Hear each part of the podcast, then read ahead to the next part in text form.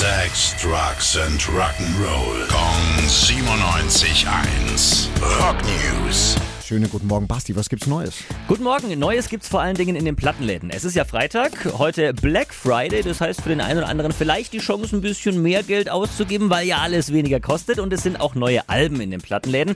Äh, Nicht so viele, das sage ich gleich dazu. Es sind zwei an der Zahl, die wir uns genauer angeschaut haben. Ja. Einmal ein Live-Album von Tom Petty. Der hat 1997 live at the Fillmore gespielt. Und äh, das war eine ganze Konzertreihe und äh, dieses Album gibt's jetzt eben als CD und als Platte zu kaufen.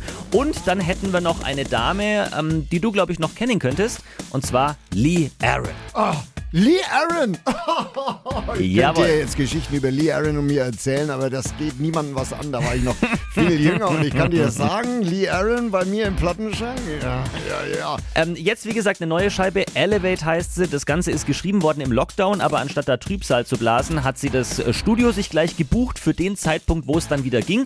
Ähm, und dann ist sie mit Band eben dann ab ins Studio gegangen und hat Elevate aufgenommen. Und die- diese neue Platte, die ist jetzt eben auch verfügbar. Rock News. Sex, Drugs and Rock'n'Roll. Jeden Morgen 9 um kurz vor 8 in der Billy Billmeyer Show. Gong 97.1. Frankens Classic Rock Sender.